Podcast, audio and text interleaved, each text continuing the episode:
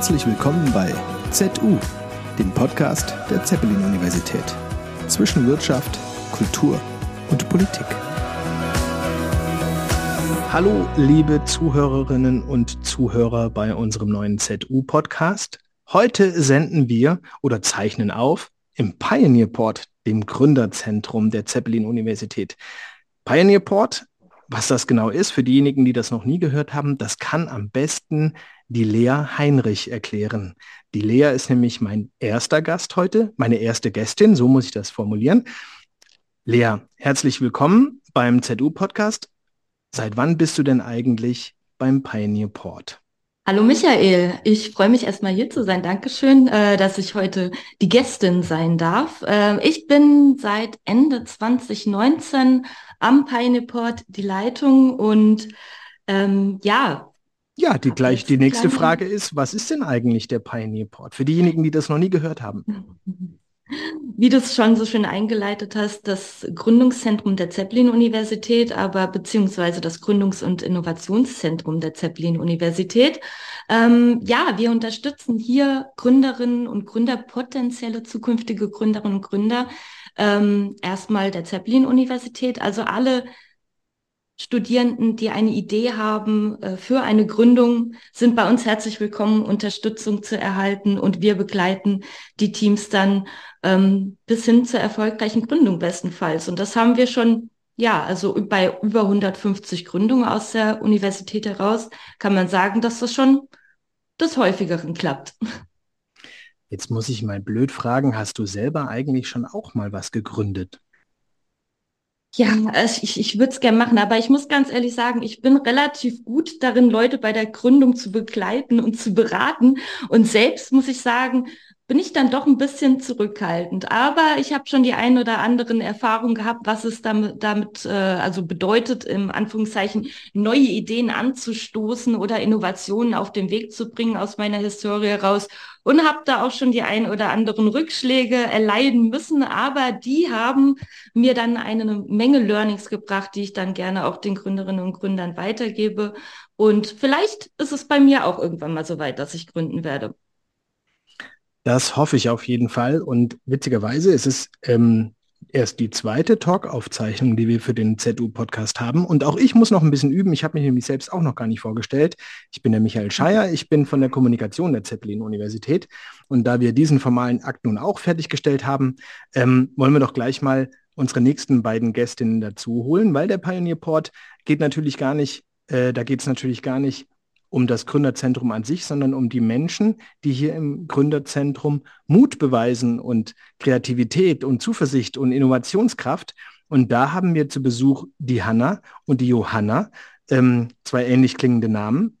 Und man merkt das vielleicht, das ist eine digitale Aufzeichnung. Wir sitzen hier alle nicht im Studio, denn die beiden sitzen in Berlin heute. Und umso schöner, dass wir diese Aufzeichnung haben über diese weite Distanz, dass wir miteinander reden können. Dann äh, übergebe ich doch einfach mal ganz kurz an die Hanna. Stell dich doch bitte mal vor, wer bist du, woher kommst du und was machst du? Ja, danke für ähm, die Vorstellung. Ich bin Hanna. Ähm, ich bin jetzt im siebten Semester CCM-Studierende und ähm, komme ursprünglich aus Würzburg und ähm, habe die liebe Johanna an der ähm, Zeppelin-Uni direkt nach der ersten Woche kennengelernt in einem Workshop und bin seitdem mit ihr ähm, Co-Founderin und habe sehr viel Freude am Gründen und ähm, war auch von Anfang an mit am Pioneer Port, denn durch den Pioneer Port haben wir überhaupt eigentlich weitergemacht. Ähm, wir haben nämlich ein Stipendium bekommen, damals auch ähm, von Lea übergeben und kennen dadurch auch Lea jetzt schon sehr lange, da da sie uns einfach von Stunde Null an begleitet hat. Darf ich dich noch ganz kurz fragen, wie bist du denn damals auf die Zeppelin-Universität gekommen? Ähm, tatsächlich über eine Empfehlung. Ähm, ich war bei einer Studienberatung und ähm, ich wollte eine Mischung aus verschiedenen Studiengängen ähm, und da wurde mir die Zeppelin-Uni einfach empfohlen als diese Mischung aus Kultur und Management, ähm, doch vielleicht auch noch die politische ähm, Richtung und ähm, habe mich dann am Ende dafür entschieden und bin auch sehr zufrieden damit, ähm, weil man einfach diese, dieses tolle Studium CCM einfach sich so auslegen kann, wie man es möchte. Ähm, in meinem Fall jetzt mehr in die Entrepreneurship-Richtung, aber trotzdem noch diesen sehr kreativen kulturellen Input hat, was ich glaube, was man an wenigen Unis so findet und auch diesen Freiraum hat, sich so zu entwickeln, weil als ich angefangen habe mit dem Studium, da war das mir noch nicht so bewusst, dass das eher in die Entrepreneurship-Richtung geht. Und da hat die Uni mir auf jeden Fall viel Freiraum gegeben, mich da so zu entfalten in meinem Studiengang und den mir auszulegen, wie es mir halt so passt. Cool. Und was die ZuhörerInnen jetzt äh, gar nicht sehen können, ist, du befindest dich in so einem tollen, audiotief abgeschotteten Raum. Wo sitzt du denn da eigentlich gerade? Ist das auch so ein Coworking Space? Ist das so ein Gründerspace? Was, was, was, wo ist das? Genau, ähm, Jojo und ich sitzen gerade in der Factory Berlin. Ähm, so was ähnliches wie WeWork kennen wahrscheinlich sehr viele und das ist ein Berlin ähm, Located Working ähm, Space und Jojo sitzt in einem Raum hinter mir. Ähm, allerdings haben wir uns nochmal in verschiedene Räume ähm, begeben, damit das Audio, die Audioaufnahme einfach besser wird. Und ich sitze jetzt in so einer kleinen Fotobooth. genau. Sehr cool. Phone Booth, nicht Foto. Dann übergebe ich doch einfach für dich zwei, drei Meter weiter und für uns ein paar äh, tausend Kilometer weiter. Johanna, wie bist du denn an die ZU gekommen? Ja, also auch erstmal Hallo von mir. Ich freue mich sehr, heute hier zu sein, ein bisschen von Kult Now zu erzählen, zusammen mit Hanna. Ähm, bei mir war es irgendwie auch eigentlich über Umwege an die Zeppelin-Uni. Ich habe, also ich komme ursprünglich aus Münster, habe da mein Abi 2020 gemacht und wollte eigentlich auch lange Medizin studieren, also doch äh, eine komplett andere Richtung, aber stand irgendwie immer zwischen Medizin und Wirtschaft. Und die Zeppelin-Uni hat super lange das sogenannte Kompass-Studium ähm, angeboten. Das ist quasi ein Programm, wo man wirklich ein Semester sich in allem Vorlesungen reinsetzen kann. Man kriegt persönliches Coaching und so ein bisschen für sich entdecken kann, hey, was liegt mir eigentlich? Und ähm, genau, da habe ich die Zeppelin-Uni gefunden, dass es eine Uni ist, die das macht und auch für ein Semester nur macht. Und somit hat es mich dann an See verschlagen. Eigentlich auch mit dem Plan, danach nochmal mehr in die Richtung Medizin zu schauen. Aber ähm, ja, bin dann irgendwie hängen geblieben, habe mich total verliebt in den See, in die Uni, äh, in die Leute, einfach an die Atmosphäre. Und somit ähm, ja seit 2020 auch Studentin an der Zeppelin-Uni, aber äh, in Wirtschaftswissenschaften. Ähm, also ich gehe mehr den Zahlen hinterher, dem Management und äh, genau habe da auch dann in, im ersten Semester Hanna kennengelernt und seitdem sind wir zusammen an Kultnau dran. Genau, ich bin jetzt 22 Jahre alt und ähm, komme jetzt ins sechste Semester, also noch anderthalb Jahre to go, weil wir ja einen vierjährigen Bachelor oder die meisten vierjährigen Bachelor bei uns an der Uni machen. Da bin ich auf jeden Fall überzeugt, dass ihr den erfolgreich zu Ende bringen werdet, trotz eurer Gründung, die ja sehr viel Zeit in Anspruch nehmen wird, nehme ich mal an. Jetzt gehe ich aber noch mal zur Lea zurück und dann übergebe ja. ich mal an Sie. Lea, erinnerst du dich an den Tag, an die Minute, an die Sekunde, als du zum ersten Mal das Wort Kult Now gehört hast? Ja, nicht ganz so explizit, aber ich würde das gerne aufgreifen, was Hanna auch schon erwähnt hatte. Sie sagte ja, sie kennt mich schon sehr lange und Johanna auch. Ähm, äh, Kultnau war eins der ersten Gründungsteams, das ich tatsächlich am Pineport, als ich den Pineport äh, als Leitung übernommen habe, ähm, ja, betreuen durfte. Deswegen ähm, ist es so ein bisschen auch, äh, fühle ich mich sehr verbunden mit dem Team und freue mich halt auch, sehr ähm, diese die Fortschritte des Teams über die ganzen Jahre äh, jetzt miterleben zu dürfen und so die erste Sekunde oder Stunde kann ich glaube ich nicht so wirklich benennen, aber einige Eindrücke nach so vielen Jahren, ähm, dass beispielsweise und da würde ich auch gleich an das Team vielleicht noch eine Frage stellen. Äh, ihr habt ja gesagt, 2020 war so der Startpunkt und 2020 ist uns ja auch allen in Erinnerung geblieben als ein Jahr, wo es mehrere Schwierigkeiten gab. Und ähm, Gründen und Studieren zusammen ist ja schon eine Herausforderung. Jetzt ähm, Gründen und Studieren und dann noch unter den Rahmenbedingungen der Pandemie. Man möchte dieses Thema ja eigentlich nicht mehr angreifen, aber für mich wäre es nochmal spannend, wie ihr auch so die Anfänge eurer Gründung erlebt habt und diese Herausforderungen. Vielleicht. Ja, total Anna. gerne. Ähm, achso. Dann du. Nein, äh, wer, wer möchte, der startet. Ähm, ja, bei uns hat es ja echt ganz, ganz lustig angefangen, weil wir in diesem Workshop für Unternehmertum oder Einführung in Unternehmertum damals saßen und da ging es darum, okay, was für Probleme haben wir gerade auf der Welt und wie können wir diese lösen? Und dann sind wir ja so ein bisschen, haben viel Brainstorming gemacht. Hanna macht sich ja immer lustig, weil ich damals eine Friedhofs-App vorgeschlagen habe und äh, irgendwie ganz viel komische Ideen. Und dann haben wir aber gesagt, hey, aber Kultur ist was, was uns wirklich interessiert. Und ich glaube, damals ja, hießen wir auch noch Cool Culture. Es war noch ein bisschen anderer Name, ein bisschen andere Brand Identity. Und ähm, dann haben wir das Gründungsstipendium in diesem Workshop quasi gewonnen und ähm, waren damals irgendwie auch total aufgeregt, super cool. Und es war dann ja auch sehr, sehr lange Vision ausarbeiten. Erstmal was, was soll unser Produkt sein, ähm, wie wollen wir auftreten, lange auch sowas wie Logo-Design, das sind ja erstmal so Dinge, die einen super exciten und da haben wir sehr viel Zeit mit verbracht und da fand ich vor allen Dingen, war es uns eigentlich Covid in dem Moment äh, relativ egal, weil es eh erstmal viel um so interne Diskussionen, interne Dinge ging, wo wir jetzt noch gar nicht irgendwie die Öffentlichkeit gebraucht hatten in dem Moment. Ähm, aber ganz gewiss hatten wir bestimmt auch mehr Zeit, uns damit zu beschäftigen, weil viele andere Dinge ja auch dann weggefallen sind. Ich glaube, was ich noch ja. sagen kann, ist, dass wir immer meinten ähm, und so zum Ziel gesetzt haben, okay, wir dann dieses Excitement nach der Corona-Zeit dann mit aufgreifen in unserer App. Ähm, also, dass natürlich jetzt für uns Corona gar keine Rolle mehr spielt, weil ich glaube, in der Time Period, also wo noch alles zu war, da waren wir eh noch gar nicht so weit konzeptionell, sondern haben uns dann noch sehr viel einfach grundlegende Gedanken gemacht. Wir waren ja, also wir haben ja sehr, sehr früh angefangen. Wir waren ja erst dies, ähm, ich komme aus einer Medizinerfamilie, ähm, Jojo hat noch mit dem Gedanken gespielt, Medizin zu studieren. Also wir hatten noch überhaupt gar kein Vorwissen ähm, und das haben wir uns dann erst so langsam erarbeitet. Ähm, auch in den Workshops haben wir viel mitgenommen und haben dann erstmal sehr viel Zeit uns genommen, ähm, da uns einfach mal so grundlegende Gedanken zu, zu machen zu unserem Produkt, aber auch, was bedeutet eigentlich es, ein Entrepreneur zu sein.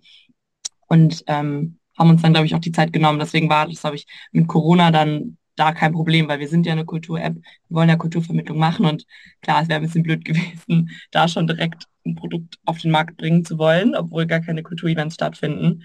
Aber da haben wir Glück gehabt eigentlich und hatten dann eher diese intime Zeit für uns positiv nutzen können. Also wir konnten halt einfach ohne Druck uns einsperren im Pioneer-Port und uns, uns unsere Gedanken machen.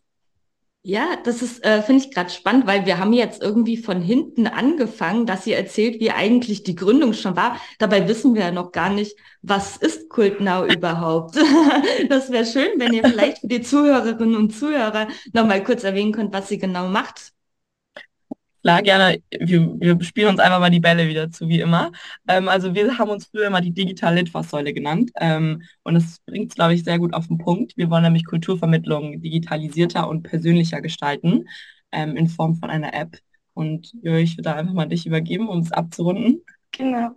Ja, das Problem, was wir uns damals angeguckt hatten, war, dass wir gesagt haben, die Kulturlandschaft in Deutschland ist super breit, super vielfältig. Es gibt so viele kulturelle Events, die super cool sind, ähm, aber eben irgendwie fehlt einem doch oft die Orientierung und der Überblick. Also wo suche ich eigentlich nach einer Kulturveranstaltung, die irgendwie zu mir passt, die mir Spaß macht. Es gibt keine Plattform, die das irgendwie kuratiert, alles zusammenbringt und auch personalisiert darstellt.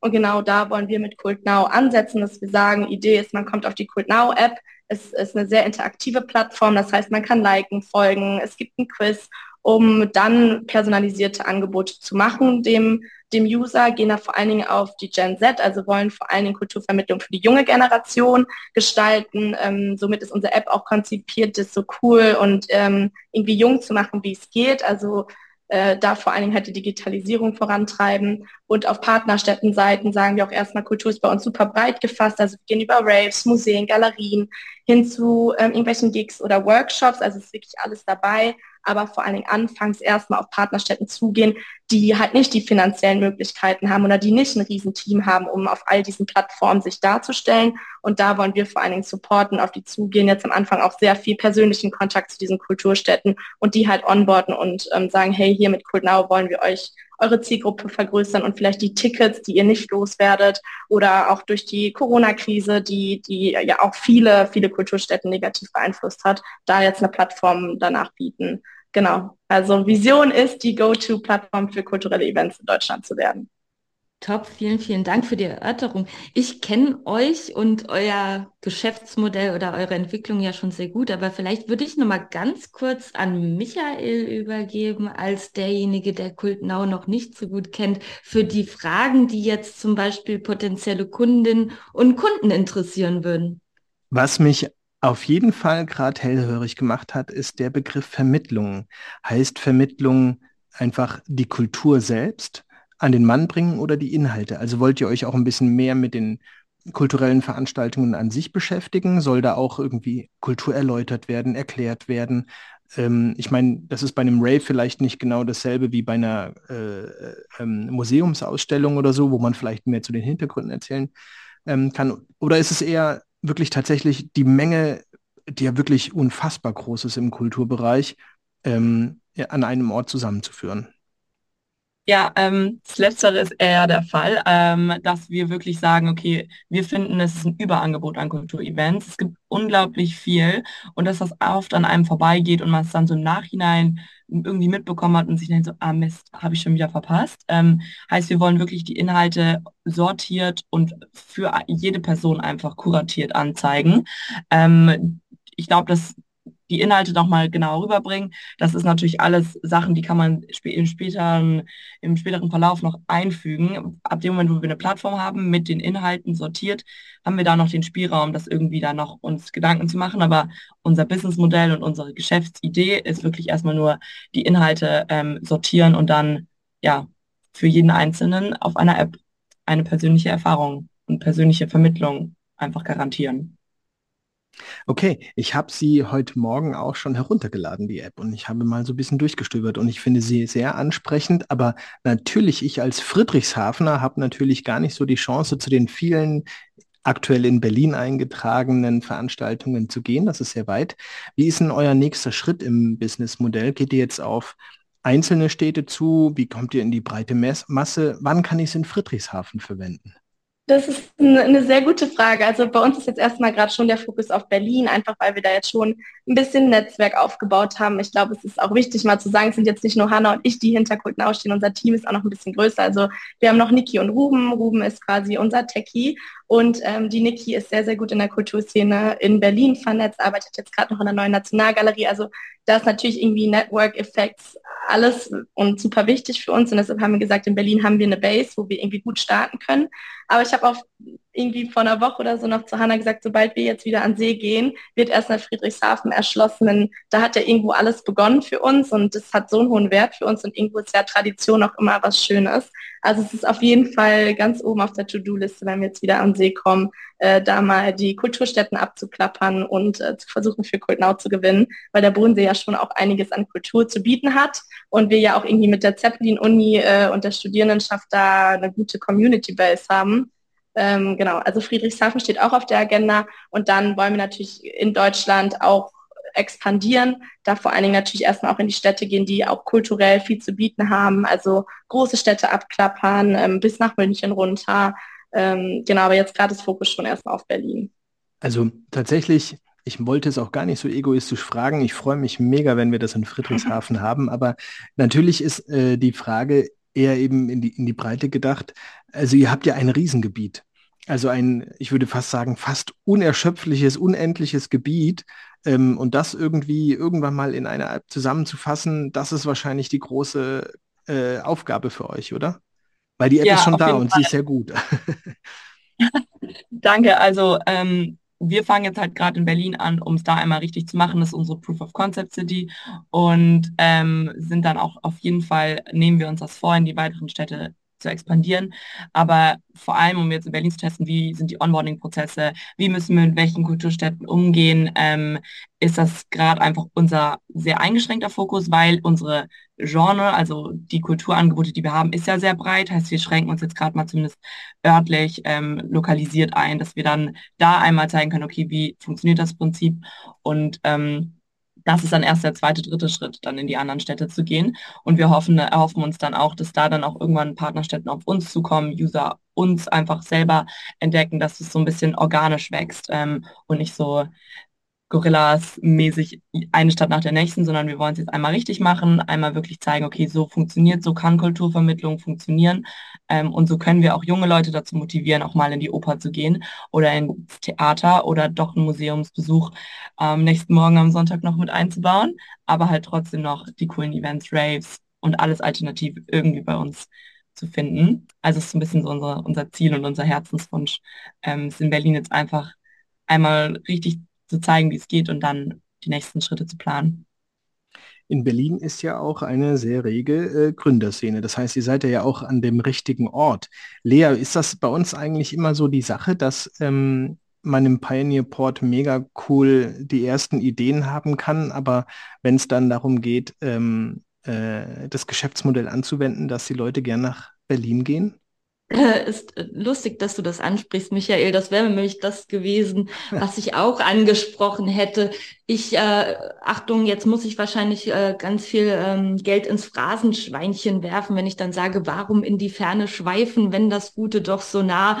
Und genau das Gleiche habe ich auch zu Hanna und Johanna gesagt. Warum Berlin? Äh, hier am Bodensee gibt es doch so viel Kultur.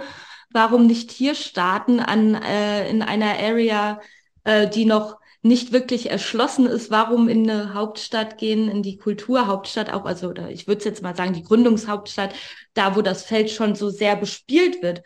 Und ähm, das ist tatsächlich immer so ein bisschen der Wermutstropfen, wenn die Gründerinnen-Teams ähm, dann nach München und Berlin gehen und nicht am Bodensee bleiben. Und es wäre natürlich schön äh, und ich freue mich drauf, dass ihr jetzt auch zum Vollsemester wiederkommt und dann das, was ihr jetzt in Berlin auch ähm, ja, aufgesogen habt, vielleicht auch hier in der Region dann auch ähm, anwenden könnt. Und da hätte ich tatsächlich noch eine Frage, was ich ja gehört habe. Ihr habt euch ja auch vor, nochmal mit forschungstechnisch auch mit dem Thema Kulturgründung oder Gründung im Kulturbereich zu beschäftigen. Könnt ihr mir dazu noch ein bisschen was sagen? Also das fand ich nämlich sehr, sehr spannend, was ich da von euch gehört habe, weil das Thema Startup und Kultur, also beim Thema Startup denkt man ja in erster Linie erstmal an ja, Hightech, aber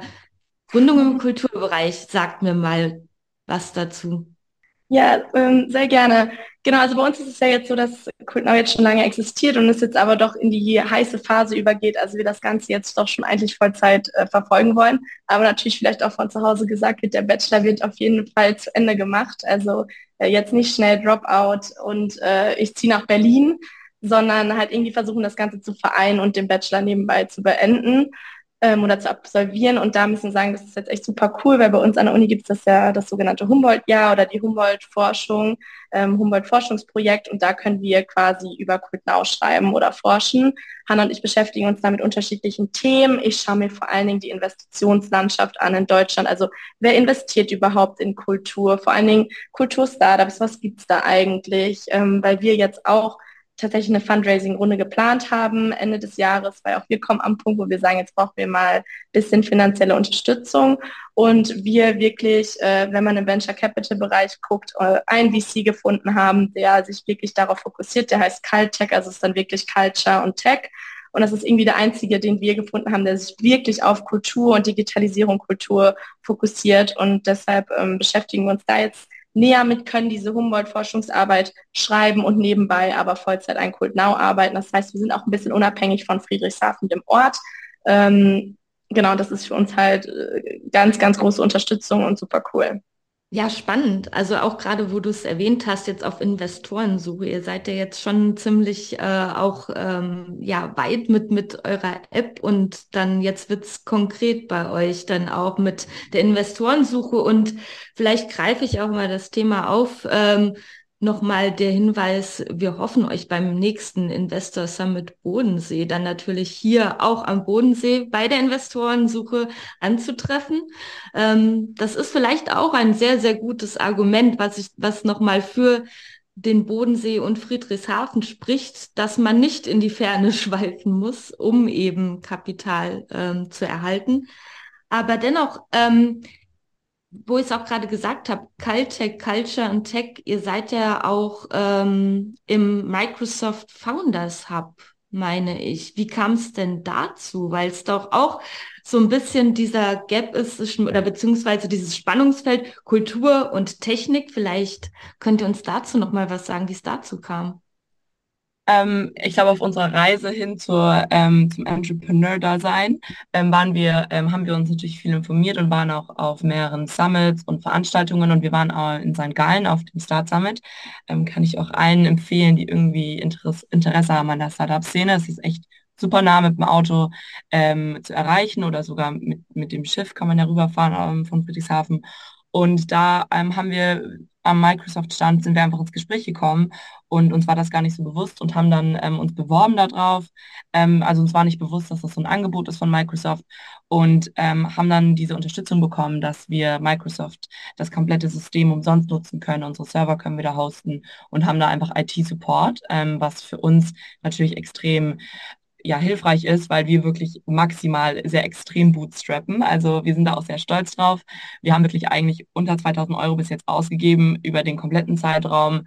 Wir haben immer gescherzt, dass die größte Ausgabe wirklich von uns Sticker waren, ähm, weil wir wirklich die App nur mit unserem eigenen Wissen oder vielleicht Input von Freunden, aber alles selbst gebaut haben, alles selbst gemacht haben und ähm, wirklich die Kosten minimiert haben.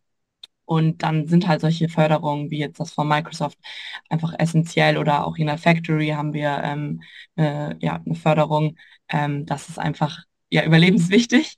Und jetzt kommen wir bald an den Punkt, wo wir ähm, doch finanziell mal wirklich Gelder brauchen, um die App auch ausbauen zu können, um auch dann den Partnerstädten und den Usern von beiden Seiten den, den Service bieten zu können, den wir gerne bieten würden.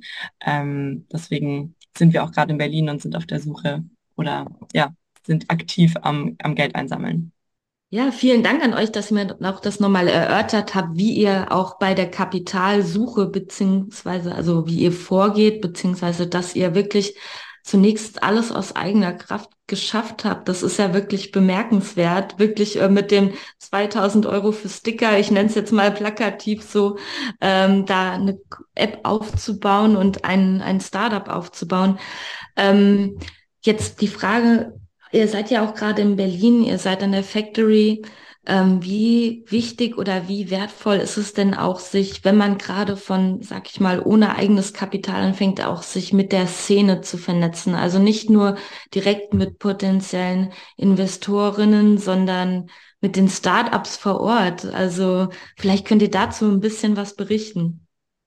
Ähm, ja, muss ich jetzt schmunzeln, weil es ist wirklich eigentlich nie Pause, weil es ist sehr, sehr wichtig. Also wir sind unter der Woche super viel im, im Office und arbeiten viel, aber das Wochenende ist bei uns eigentlich ähm, nicht nur Freizeit, weil es halt super wichtig ist, einfach vor Ort zu sein. Oder wir jetzt gemerkt haben, wir profitieren unglaublich davon, unterwegs zu sein, ins Gespräch zu kommen, ähm, auf Kulturevents vor Ort zu sein ähm, und teilen uns dann natürlich auch auf, aber sind dadurch sehr viel unterwegs und haben davon schon ähm, ja, Früchte tragen können.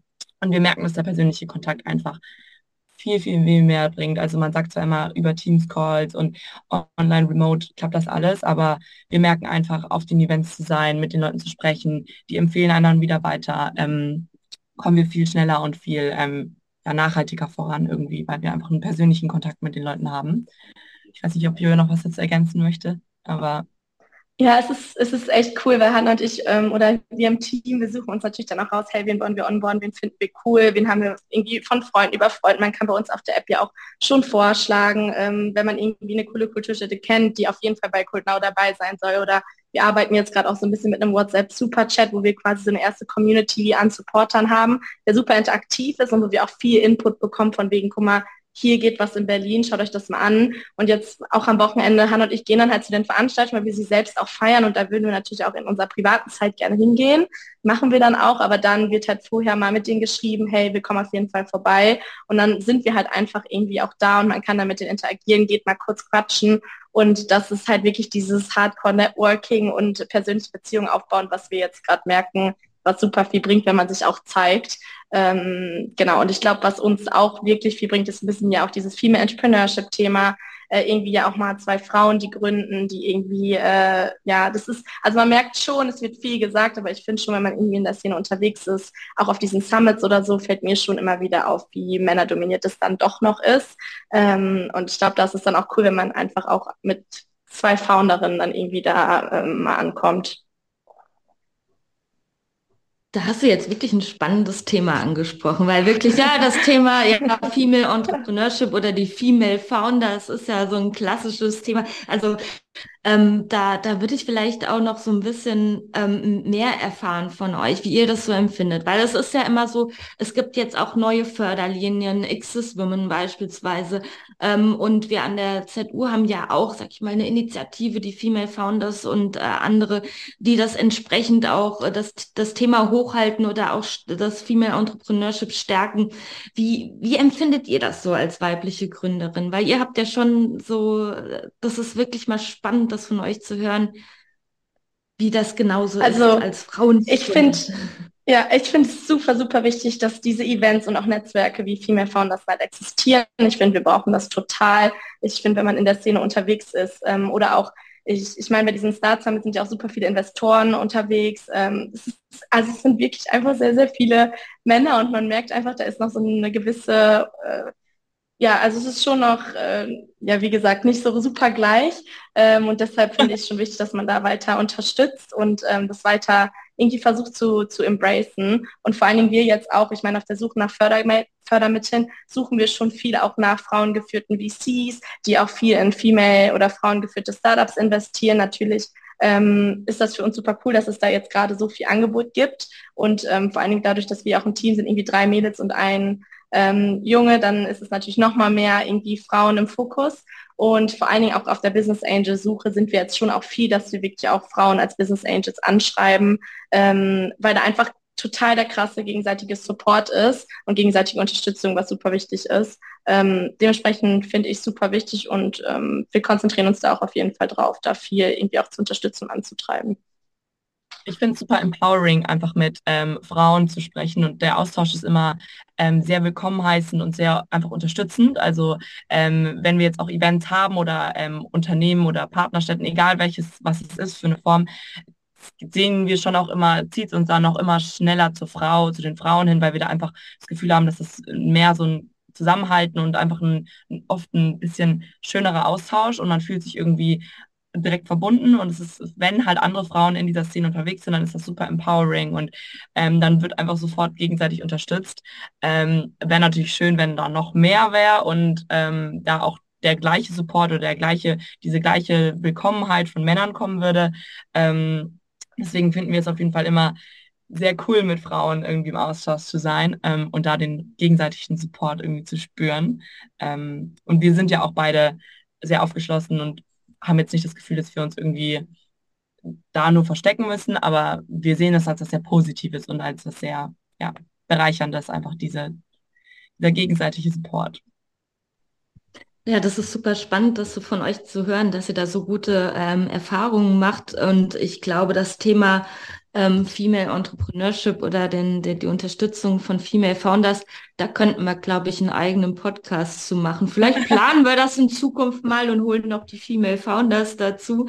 Das ist wirklich ein sehr spannendes Thema. Aber ich kann euch sagen, ähm, das ist natürlich auch für uns in der ZU ein wichtiges Thema, was wir natürlich dann auch in, jetzt in nächster Zeit noch viel stär äh, mehr stärken werden und vorantreiben werden.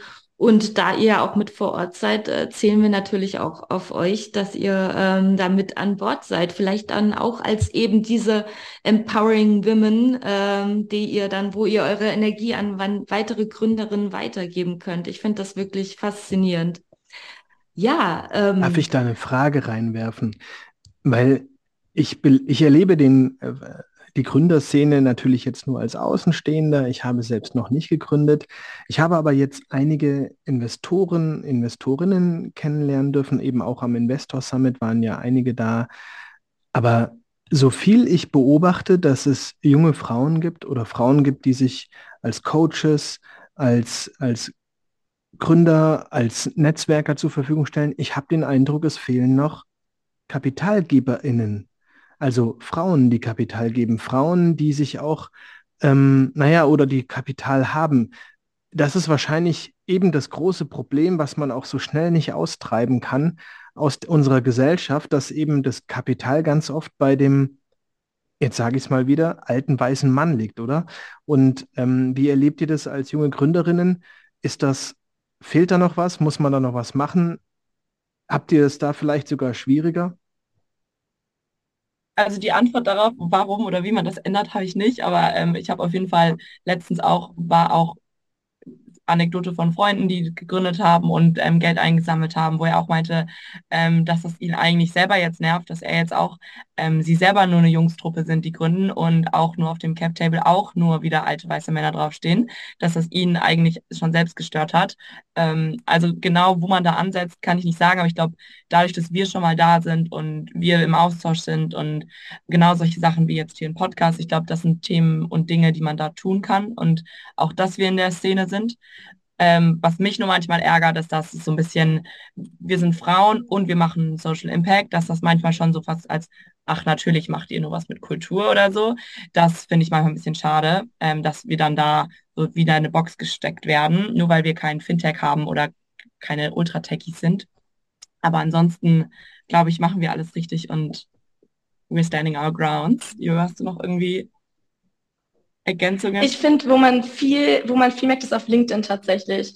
Also mein LinkedIn-Feed ist ganz voll mit äh, Frauen, die irgendwie auch Empowerment und Gründerin sind oder auch jetzt mittlerweile Business Angel privat investieren. Also ich finde schon, dass auf LinkedIn man so ein bisschen merkt, da wird schon viel getan und gepostet und dafür gekämpft, dass man halt mehr da eine Gleichheit schafft. Und ich glaube, da sind wir halt gerade super cool am Netzwerk aufbauen und kommen da in viele Gespräche. Aber es ist auf jeden Fall auch viel einfacher, männliche Business Angel oder männliche Investoren zu finden. Ähm, genau, also ich stimme da Hanna und auch dir bei, bei allem zu. Ähm, ist schon noch eine, eine krasse Distanz dazwischen. Halt Aber was ganz lustig beim, ist, ja, ja. Ähm, dadurch, dass wir halt das so also sehr positiv aufgreifen, haben wir natürlich auch eine Angel-Liste ähm, erstellt, die wir interessant finden. Und die ist bei uns tatsächlich eigentlich hauptsächlich Frauen, weil wir halt explizit danach suchen. Heißt, bei uns ist es so, dass wir das vielleicht, also wir kriegen das mit, dass da sehr viele Männer unterwegs sind, aber weil wir halt explizit nach Frauen suchen, ist unsere Liste zum Beispiel eigentlich eher mehr Frauen auf der Liste, ähm, was halt eigentlich für uns mega gut ist, ähm, aber was wir auch so mit Absicht ähm, auch gemacht haben oder ja, so in, in die Richtung gehen wollen auch. Ja, das ist super spannend. Also äh, das ist vielleicht auch genau der richtige Ansatz. Es gibt sie, die Kapitalgeberinnen. Man muss sie leider wahrscheinlich nur eben aktiv suchen. Ne? Und so auf äh, leider organischem Wege oder der traditionelle Weg ist halt, dass das Kapital bei, bei Männern gebunden ist. So. Es ist nicht richtig, ja. Es ist halt einfach die Situation. Man muss es ändern. Und eben, vielleicht ist es auch einfach mal äh, der Weg, sich die Kapitalgeberinnen zu suchen und dadurch ja eben auch eine Auswahl zu machen. Also finde ich toll, finde ich ganz stark. Ich schließe keine Frage jetzt an. Ich hätte aber welche, aber ich wollte Lea sprechen lassen. Ich habe doch schon so viel gesprochen, aber dann daran merkt man auch so ein bisschen, auch wenn man äh, euch, wenn ich euch jetzt schon so lange kenne, es gibt viele ungefragte Fragen, ähm, weil doch das Start-up-Dasein oder euer, euer Weg dann auch so spannend ist. Und ähm, wie ihr es jetzt auch angesprochen habt, also auch das Netzwerk, ähm, diese ganze Kapitalthemen, ähm, was würdet ihr jetzt vielleicht noch so sagen, was, was ist die krasseste Erfahrungen jetzt auch in dem, in der Hinsicht, die ihr vielleicht gemacht habt? Also sagen wir mal positiv krasse Erfahrungen, also wo so, so eine Aha-Moment, den ihr jetzt vielleicht auch in Berlin hattet oder auch, ähm, sag ich mal, über den Weg eurer Gründung hinweg. Könnt ihr da vielleicht irgendwas nennen, was so für euch so wirklich so ein Moment war, wo es Klick gemacht hat, auch was eure Gründung betrifft? Mir fällt einer ja, ein. Also, mir, fällt, mir auch. Ähm, ich bin gespannt, was du sagst, Hanna. Nee, also wir haben ja wirklich lange irgendwie so hinter verschlossenen Türen irgendwie äh, Kult Now rangezogen, sag ich mal. Also wir waren schon immer viel aktiv auf Insta, aber so vom Produkt her haben wir immer sehr wenig gezeigt und waren immer so, ey, das muss perfekt sein, wenn wir das launchen. Das muss ein dicker Boom sein und jeder muss diese App lieben. Und ähm, wir haben ja jetzt quasi ein Release gemacht. Wir wollen es noch nicht einen Launch nennen, weil wir gesagt haben, der Big Launch kommt irgendwie noch. Es ist erstmal ein Release, es ist für diese erste Community. Wir haben ja auch noch nicht auf Insta oder so vermarktet, hey, Cool Now is out. Einfach weil wir finden, dass da noch sehr, sehr viel reingesteckt werden muss, designtechnisch als auch backend-technisch. Und haben deshalb echt lange mit uns gehadert, sollen wir das jetzt wirklich releasen oder nicht? Und dann haben wir es gemacht und hatten diese Community WhatsApp-Gruppe und es war so toll, dieses ganze Feedback zu hören, weil man merkt, man wird so perfektionistisch und man sieht immer nur das Negative und ist immer so, ah, das muss noch verbessert werden und hier und ah, nee. Und es war so, also für mich war das so ein richtiger Moment, wo ich wirklich gesagt habe, ey, wenn du was irgendwie gebaut hast, dann go out und zeig es, ähm, weil du, du kriegst so viel cooles Feedback und es hat uns halt nochmal einen richtigen Push gegeben und Motivation gegeben, dass die Leute gesagt haben, wir feiern, was ihr macht, wir finden das Design schon mal cool. Ähm, also das war für mich eine super positive Erfahrung, wenn man mal nach so langer Arbeit endlich mal dann was released hat und man merkt, die Leute feiern es und finden es äh, super cool und wir haben ganz viel Zuspruch bekommen. Ähm, das ist ja jetzt auch noch gar nicht so lange her. Also für mich war das wirklich einer jetzt meiner liebsten Top-Momente mit Kult Now, wo man dann auch endlich mal sehr stolz ist mit dem, was man irgendwie geschafft hat, weil man es dann ja doch im Daily-Alltag und Routine ähm, öfters mal vergisst. Ja, bei mir ist tatsächlich noch ein bisschen weiter in der Timeline davor, ähm, wo wir, wir haben das alles als sehr ähm, soziales Projekt gestartet und haben uns nie den Vorsatz genommen, irgendwie Geld damit verdienen. Wir haben das so ein bisschen mehr als Verein, NGO, wie können wir das ähm, gemeinnützlich machen ähm, und haben uns selber da nie so gesehen in der Entrepreneur Schiene, weil wir dachten, okay, mit Kultur kann man kein Geld verdienen, Punkt, so ist es. Und dann haben wir tatsächlich auch viel mit Leuten in Austausch gekommen und hatten dann einen ähm, Startup-Gründer, der selber ähm, sehr jung gegründet hat in seinem Studium sehr erfolgreich ähm, das ähm, durchgezogen hat der uns super gepusht hat und der in Calls sich wirklich Zeit genommen hat und uns auf einer sehr, sehr ähm, auf Augenhöhe begegnet ist und ähm, wirklich er da schon das Unternehmen hochgezogen hat und wir irgendwie Mädels vom See, die einen Kulturverein irgendwie machen. Und der hat dann wirklich uns so gepusht und meinte, Mädels, ich finde das so cool, was ihr macht und ihr seid so cool und probiert es doch aus und macht ein Businessmodell und ich helfe euch hier, wenn ihr Fragen habt und jetzt macht's, zieht's durch, ihr habt nichts zu verlieren und diese, diesen Support zu bekommen ähm, und diesen irgendwie so, keine Ahnung, irgendwie hat er gesagt, ihr seid cool und euer Projekt ist cool, geht raus damit, traut euch nach Berlin. Ist vielleicht natürlich auch dieses, es ist mega cool am See, aber das war schon wichtig für uns, dass uns jemand mal gesagt hat, traut euch einfach in die VC-Szene rein und zeigt euch und ähm, macht das Ganze als lukratives Startup. Und jetzt sind wir da so passionate drüber geworden, dass wir jetzt auch der Meinung sind und voll davon überzeugt sind, dass wir mit unserem Businessmodell Geld verdienen können, dass das eine lukrative Szene ist, der Markt sehr wichtig ist und spannend. Und da, das war so für mich, glaube ich, so ein krasser Moment, wo irgendjemand uns mal so eine volle Bestätigung gegeben hat. Ähm, jemand, der es im Prinzip schon erreicht hat, ähm, meinte, nee, macht das jetzt, zieht das durch. Und wenn nicht, sind wir noch sehr jung, wir haben noch nichts verloren im Leben. Wir machen das ja immer neben unserem Studium.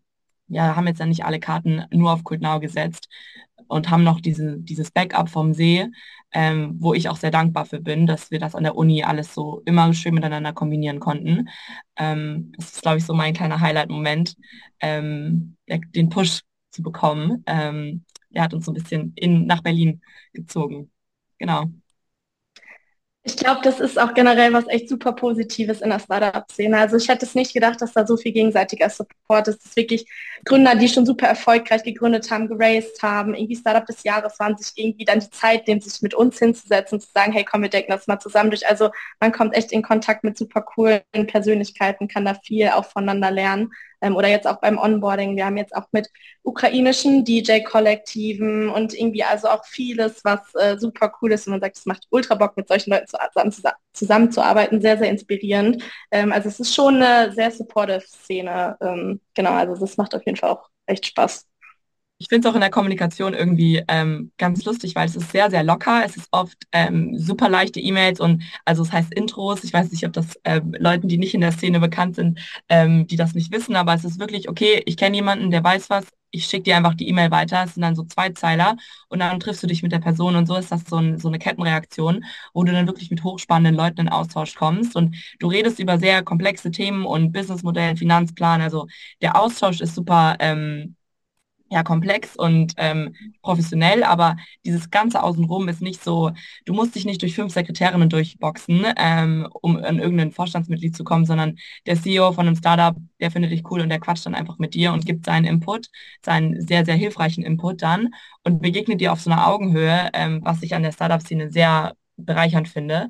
Auch bei uns im Team ist uns das wichtig. Wir sind, ähm, jeder ist irgendwie involviert und einfach dieser, sehr dieses, ja, irgendwie alle unterstützen einen einfach gegenseitig. Ähm, ist sehr cool. Also sind wir sehr happy drüber und hatten wir uns nicht so vorgestellt, dass das so sein wird. Ja, da, ähm, jetzt habt ihr, also das war ja jetzt wirklich so ein, so ein richtig gutes Big Picture irgendwie auch so von den Eindrücken. Also ich bin, äh, finde es spannend, weil ihr habt auch so wichtige Punkte genannt, wie ähm, gerade Johanna so das Thema auch ähm, Fail Early and Often und dieser Mut zu scheitern, dass man nicht im stillen Kämmerlein sitzt und sich verkünstelt und dann irgendwann nach fünf Jahren mit dem Big Bang rauskommt, sondern dass es eigentlich notwendig ist, sich zu trauen, zu zeigen, was man hat und auch diesen Mut mitzubringen. Und ähm, ich danke euch dafür, dass ihr das auch nochmal gezeigt habt, dass es wichtig und gut ist. Damit gibt ihr auch anderen, ähm, sag ich mal, ein bisschen so den Anstoß wahrscheinlich, äh, den Mut zu haben, zu scheitern. Ähm, nicht umsonst gibt es auch solche Veranstaltungen wie die Fuck Up Night, wo Gründerinnen und Gründer vom Scheitern berichten, äh, weil es so wichtig ist, diese Learnings, die man da mitnimmt. Also ich äh, sehe Nicken, ich glaube, ihr stimmt mir zu.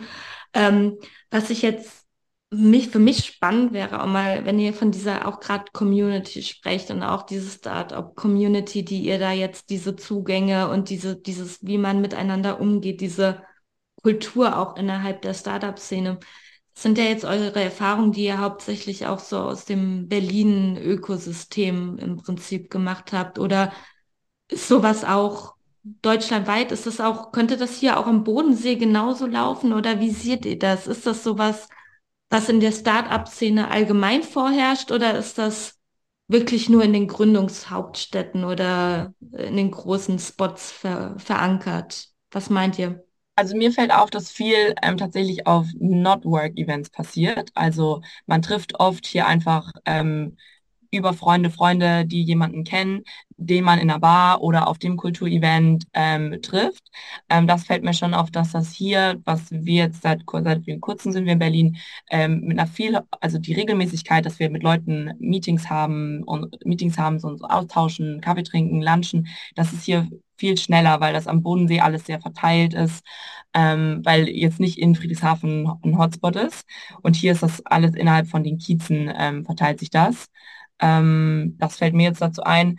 Aber an sich ist es trotzdem immer noch alles remote und man, man ist überall connected und jeder ist dauernd unterwegs. Ähm, also es ist so eine Mischung. Also ich hätte jetzt Jein ist meine Antwort. Ich weiß nicht, was Jojos Take dazu ist, aber kann es jetzt nicht mit, einem, mit einer klaren Antwort sagen, weil Nee, ich ja. bin da bei dir. Ich finde, es passiert auch super viel online. Ich meine, natürlich muss man sich irgendwie sein Netzwerk aufbauen. Das passiert schon auch natürlich schneller, wenn man persönlich sich irgendwie zeigt. Aber sonst kann so viel online passieren. Wir waren ja jetzt auch in so vielen Meetings mit Pitch-Feedback und Financial Plan-Feedback und Business Model-Feedback. Also es geht auch alles online. Ich würde mal sagen, es macht mehr Spaß und es ist einfacher, wenn man irgendwie in einem irgendwie Startup-Hub wie Berlin unterwegs ist. Ähm, genau. Ja, das sind dann auf jeden Fall aber auch Learnings für uns, dass wir da so vielleicht so ein bisschen auch ein, ein, ein digitales Netzwerkökosystem ähm, da ein bisschen dran basteln müssen noch. Also man sieht, äh, die Gründerinnen-Teams am Pioneer lernen äh, nicht nur von Mentorinnen äh, und Mentoren oder von uns als Vertreter in der Uni, sondern wir lernen super viel von euch.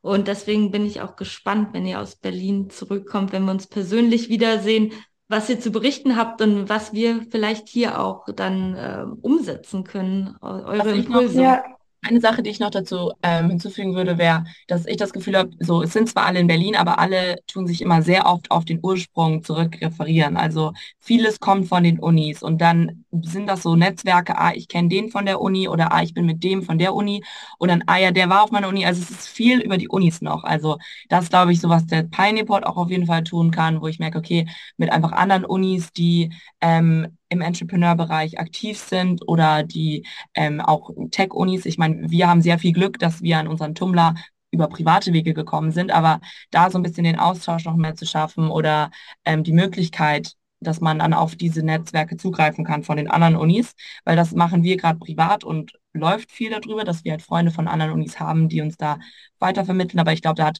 eine, eine Uni, so ein Pioneerport, ähm, die ZU an sich ähm, nochmal ganz andere Netzwerke und Möglichkeiten als jetzt wir privat, die, wovon auf jeden Fall Studierende sehr profitieren könnten. Das wäre noch so mein Input, was ich glaube, was sehr hilfreich sein wird. Und wir haben ja auch viele Unis bei uns in der Nähe. München ist nicht weit, Zürich ist nicht weit, St. Gallen ist da, also es ist ja alles in erreichbarer Nähe. Ähm, das fände ich sehr cool, da noch ein größerer Austausch oder mehr Austausch einfach. Da sprichst du ein, da rennst du offene Türen ein, Hanna, weil ähm, na, das ist nicht nur für Gründerinnen und Gründer wichtig zu netzwerken, sondern ebenso für die Gründerzentren. Und ich kann dir sagen, ähm, da sind wir auch gerade dabei. Wir haben ein ganz großartige, viele pa neue Partner gefunden, auch über diverse Programme wie das Young Entrepreneurs in Science äh, Netzwerk der Founding Walls Foundation. Grüße gehen raus an die Kolleginnen und Kollegen von den anderen Gründerunis. Das äh, wird in Zukunft auch äh, nochmal ziemlich spannend, äh, wenn wir dieses Netzwerk eben auch da neue Möglichkeiten schaffen können, auch für die, nicht nur für die Vernetzung der Gründerinnen-Teams, sondern auch die Expertise, die wir aus dem Netzwerk mitnehmen können. Also spannend, dass du auch dieses Thema nochmal angesprochen hast. Es freut mich immer, wenn äh, das, was gewünscht oder benötigt wird, schon in der Pipeline ist oder schon umgesetzt. Super. Mir gehen tatsächlich fast die Fragen aus, aber was mich noch brennend interessiert, vielleicht der Michael hat auch schon, ich sehe, da sind vielleicht noch Fragen offen. Ähm, zum Abschluss noch, ähm, was ist jetzt genau so das nächste, was ihr jetzt so anstrebt, auch so in Hinsicht der, der App-Umsetzung? Also nicht nur die Investoren, so, sondern wirklich, was, was können wir von der App Kult Now in nächster Zeit erwarten? Und so vielleicht auch ein bisschen bildlich, wie kann ich die erleben, jetzt auch mit, mit dem, was jetzt schon verfügbar ist? Oder wie werde ich Community Member? Was kann ich machen? Was erwartet uns? Vielleicht könnt ihr uns da noch eine kleine Info zu geben. Eine ganze Menge. Also wir haben sehr viel gebrainstormt, sehr viel äh, nochmal an unserer Vision und Businessmodell gearbeitet. Auf jeden Fall ist jetzt erstmal App-Entwicklung äh, ganz weit vorne. Idee ist ja, dass du wirklich auf der Cult Now App von Inspiration bis zum Ticket alles auf einer Plattform machst. Ähm, das heißt, Idee ist, du kommst auf Cult Now, hast deinen personalisierten Feed, du kannst Veranstaltungen liken, du kannst wahrscheinlich auch Kulturveranstaltungen oder halt Creator nennen wir sie, folgen. Das heißt, du hast dann irgendwie deinen Feed, der dir zeigt, guck mal, dein Lieblingsveranstalter äh, legt irgendwie morgen auf oder hier sind deine gelikten Events und dann kann man bis zum Ticketing quasi gehen und sich die Tickets kaufen. Wir wollen aber auch sehr breit nochmal mehr in dieses Community gehen. Also dass man sagt, irgendwann kann man auch Features freischalten, wo du Freunden auf Kulten auffolgen kannst, wo du sehen kannst, hey, was liken eigentlich meine Freunde, wo du auch zusammen Tickets kaufen kannst, weil das ja auch immer äh, sehr viel hin und her ist mit Tickets hin und her schicken in WhatsApp-Chats. Also da ist noch viel an Features geplant. Jetzt gerade gehen wir erstmal auf das Simple, was soll Kultenau sein? Das ist die personalisierte Kulturvermittlung. Ähm, genau, aber da können sich, wie gesagt, unsere User auch vieles freuen. Natürlich wird jetzt der Fokus in Friedrichshafen darauf liegen, Geld einzusammeln, weil wir jetzt nun einfach mal die finanzielle, die finanziellen Mittel brauchen, um das zu entwickeln. Ähm, genau, und es ist auch auf jeden Fall dann in der, in der Zukunft, wenn wir das offiziell Launch-Event machen, ähm, genau, auch ein Launch-Event, wie gerade gesagt, geplant. Also da wollen wir Leute einladen, Kultnau zusammen zelebrieren, ähm, zusammenarbeiten mit Künstlern oder eine Ausstellung, äh, ein bisschen auch Art Performances, also auch dieses wirklich Community Building und äh, Events dann ja, veranstalten, um die Leute von Kultnau zu begeistern. Ich glaube, Ideen gehen uns nicht aus. Ähm, wir müssen uns immer schon zurückhalten, ähm, weil wir eh schon ein sehr komplexes Problem haben. Die Kulturszene ist super kompliziert. Es ist nichts digitalisiert, heißt, wir müssen erstmal, unser Ziel ist jetzt gerade erstmal das hinzubekommen ähm, und das mit dem Geld, was wir hoffentlich einsammeln, wirklich ähm, ein gutes Fundament zu schaffen für ein, eine Plattform, wo wir dann sehr viel drauf aufbauen können und hoffen da oder haben da sehr viele Ideen. Also ähm, da mache ich mir keine Sorgen, dass wir uns irgendwie die Feature-Ideen ausgehen oder Event-Ideen und auch, ähm, wie vorher auch schon erwähnt, die Kulturszene gibt einem unglaublich viel. Ähm, uns werden die Events nicht ausgehen und die Kulturveranstalter. Ähm, gerade ist es nur extrem wichtig für uns, dass die App wirklich sehr gut konzipiert ist. Das ist unser Produkt, das muss funktionieren. Wir wollen den Partnern einen guten Service anbieten, ähm, wo wir die wirklich allumfassend ähm, betreuen können und dann halt den Usern auch eine tolle Experience auf der App ähm, zur, zur Verfügung stellen. Deswegen haben wir da jetzt erstmal so unsere verschiedenen De Themen, die wir erstmal abklappern müssen, bevor wir dann so nochmal groß ähm, visionär planen. Aber es, es gibt auf jeden Fall viel, worauf man sich freuen kann. Und wir freuen uns natürlich um jeden, der uns verfolgt und ähm, ja, Patience hat mit uns, weil bei uns unsere Journey ist ja schon sehr lange. Dadurch, dass wir einfach es neben dem Studium in Baby Steps alles sehr langsam vorangekommen sind, ähm, sind wir sehr dankbar für die Leute, die uns immer noch supporten und unterstützen und ähm, immer noch dabei sind. und hoffentlich dann auch die aktiven User sein werden. Da sind wir ähm, echt happy und muss man auch einen Shootout an die ZU geben, dass da eine sehr, sehr coole Community ist an Leuten, die da einfach krass unterstützend sind und alles cool finden. Ich glaube, das wäre nicht an jeder Uni so. Ähm, und da einfach ZU-Liebe, einfach alle irgendwie das unterstützend feiern ähm, und uns da einfach echt vorantreiben und pushen. Also muss man ganz klar ähm, die Uni mal loben. Boah, mega geiles Schlusswort. die Uni loben, damit kann man immer aufhören, finde ich. So, wir kommen langsam zum Ende der Episode. Und natürlich dürfen unsere beiden Gästinnen noch ein letztes, ein letztes Wort. Ein letztes Wort klingt so nach, jetzt geht's auf die Schlachtbank. So ist es gar nicht gemeint, aber ihr dürft noch mal was loswerden, was ihr loswerden wollt. Ja, vielen Dank. Ähm, wir wollten noch einmal einen Aufruf machen an die ähm, an das ZU-Netzwerk und ähm, einfach nochmal ähm, klar machen, ähm, dass wir gerade aktiv auf der Suche sind nach ähm, Angel-Investoren und Partnerstädten. Also ähm, wenn jetzt Hörer sich angesprochen fühlen, ähm, freuen wir uns auf jeden Fall, ähm, wenn Kontakt mit uns aufgenommen wird. Wir freuen uns sehr, Kulturstätten onzuboarden und auf der anderen Seite natürlich auch mit Angel-Investoren ins Gespräch zu kommen und zu gucken, ob das ein Match wäre. Und folgt uns auf Instagram und TikTok, denn wir sind gerade ganz, ganz tief im TikTok-Game und freuen uns über jeden, der uns da begleiten will. B2C-Marketing. wir sind so langsam am Ende dieser Episode anbelangt. Heißt nicht, dass wir am Ende unseres Gesprächs überhaupt mit euch anbelangt sind. Vielleicht sehen wir euch ja im nächsten Jahr wieder, wenn ihr eine tolle große äh, Kapitaleinsammlung hinter euch habt oder so. Also in jedem Fall ähm, möchte ich euch da sehr viel Erfolg und Glück wünschen. Und ich habe noch zwei Fragen. Ich beginne mit Johanna. Johanna, Oper oder Techno-Rave? Techno-Rave. okay. Und Hanna, Gustav Klimt oder Albert Einstein? Gustav Klimt. Alles klar. So, und wenn die ZuhörerInnen wissen wollen, was es mit diesen beiden Fragen auf sich hat, ähm, denen empfehle ich doch einfach mal im App Store nach Kult Now zu suchen. Es ist dort zu finden. Wir machen aber jetzt ne keine Mega-Werbung, sondern nur für die, die es interessiert, die sich damit beschäftigen wollen. Und ähm, ich bedanke mich ganz herzlich bei euch beiden, dass ihr euch die Zeit für uns genommen habt und uns so viele Einblicke gewährt habt in euren gegenwärtigen Gründerzeitpunkt. Äh, Gründerinnenzeitpunkt, Entschuldigung. Beim, beim Schreiben kann ich das schon sehr gut. Beim Sprechen muss ich noch ein bisschen üben mit dem Gendern. Ähm, ja, vielen Dank. Und ähm, dann noch zu Lea.